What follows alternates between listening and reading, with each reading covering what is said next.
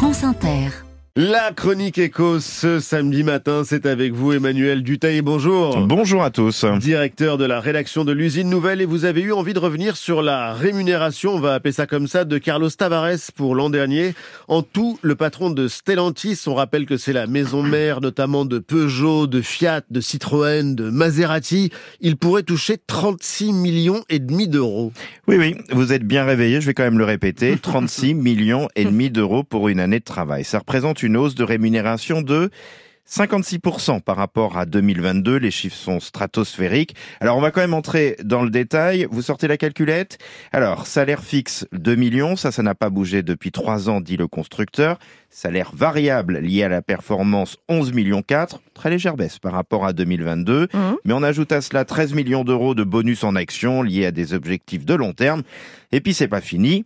10 millions d'euros de prime. Oui, oui, de prime. Ah Elle était prévue dans le cadre de la fusion entre Fiat et PSA si tout se passait bien, ce qui fait un total sur ma calculette, toc toc, égale 36 millions et demi. Et est-ce que les salariés en profitent aussi? Alors Stellantis a fait près de 19 milliards d'euros de bénéfices l'an dernier, c'est du jamais vu. Le groupe a décidé d'en verser près de 2 milliards aux salariés. Selon Carlos Tavares, cela représente un intéressement de 4100 euros par salarié, soit mmh. environ deux fois et demi le salaire minimum de l'entreprise. C'est bien, hein, c'est sûr mais c'est le même montant qu'en 2023. Ajoutez quand même une augmentation moyenne de 4,3% euh, des salaires pour cette année.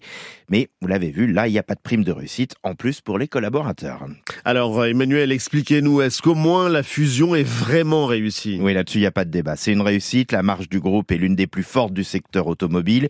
Lors de la fusion de Fiat Chrysler et de PSA il y a trois ans, Carlos Tavares avait assuré que les 14 marques et l'ensemble des usines auraient l'opportunité de démontrer leur pertinence même si les effectifs ont quand même tendance à se réduire, il a tenu parole et n'a pas fermé d'usine en France et en Italie. Et ça, je peux vous dire que vraiment, pas grand monde y croyait. Alors, elles sont quand même loin de tourner à plein régime, mais il a réussi à rendre ses usines pour la plupart rentables.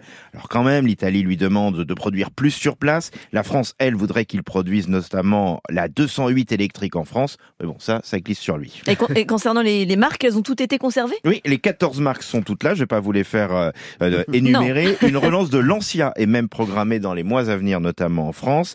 Il a tellement réorganisé l'entreprise, taillé dans les coûts, profité des marques américaines que Stellantis est sûrement aujourd'hui l'un des groupes les mieux armés au monde pour faire face à la révolution électrique. Alors, est-ce que ça vaut 36 millions et demi d'euros par an? Ça, à chacun de se faire son avis. Merci Emmanuel. On vous retrouve à 9h pour On n'arrête pas l'écho. De quoi vous parlez ce matin? Alors, deux ans après la guerre en Ukraine, on vous propose un numéro spécial dont n'arrête pas l'écho. Va s'intéresser notamment à la place de l'intelligence artificielle dans le militaire. On sera avec celui qui a dirigé l'IA chez Facebook pendant des années et qui a rejoint justement il y a tout juste un an l'entreprise européenne la plus en pointe en la matière dans le secteur.